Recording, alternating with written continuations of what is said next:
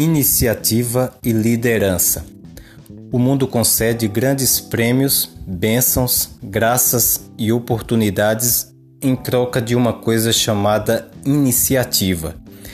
Para desenvolver a iniciativa que leva à liderança, você precisa fazer três coisas. A primeira, declarar guerra à procrastinação. A primeira coisa que você deve fazer para desenvolver a iniciativa e tornar-se inimigo da procrastinação é decidir fazer agora. Procrastinar é o costume de deixar para amanhã o que pode ser feito no dia de hoje, ou o que deveria ter sido feito na semana passada, ou até mesmo aquilo que deveria ter sido realizado no ano passado.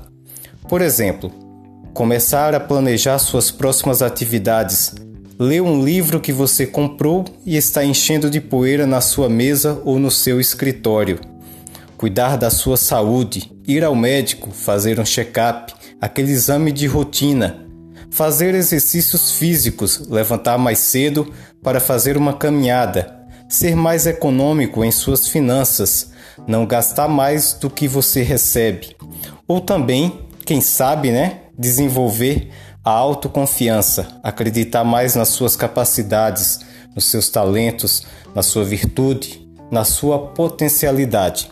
O segundo ponto é tenha a iniciativa a todo momento. Não importa onde você esteja neste momento da sua vida, você pode fazer algo para você mesmo ou para outras pessoas ou até mesmo para a empresa onde você trabalha. Não faça apenas esperando dinheiro ou recompensas ou aquela bonificação. Faça-o simplesmente como prática, como forma de desenvolver a iniciativa de modo forte e agressivo. Dinheiro é necessário, mas as grandes recompensas da nossa vida não podem ser medidas em cifras ou em valores monetários. Essa é uma dica bastante importante. O terceiro ponto: ajude outras pessoas a terem iniciativa. A terceira coisa a fazer é estimular as pessoas a terem iniciativa. A melhor forma de desenvolver o hábito da iniciativa é estimular as pessoas que estão ao seu lado a desenvolvê-las também. É o que eu faço na minha profissão como coach. Eu desenvolvo habilidades e competência em pessoas que querem mais da vida realizar mais, ser mais, ter mais. Adote esse mesmo processo como iniciativa e também como uma oportunidade de você desenvolver o dom da liderança.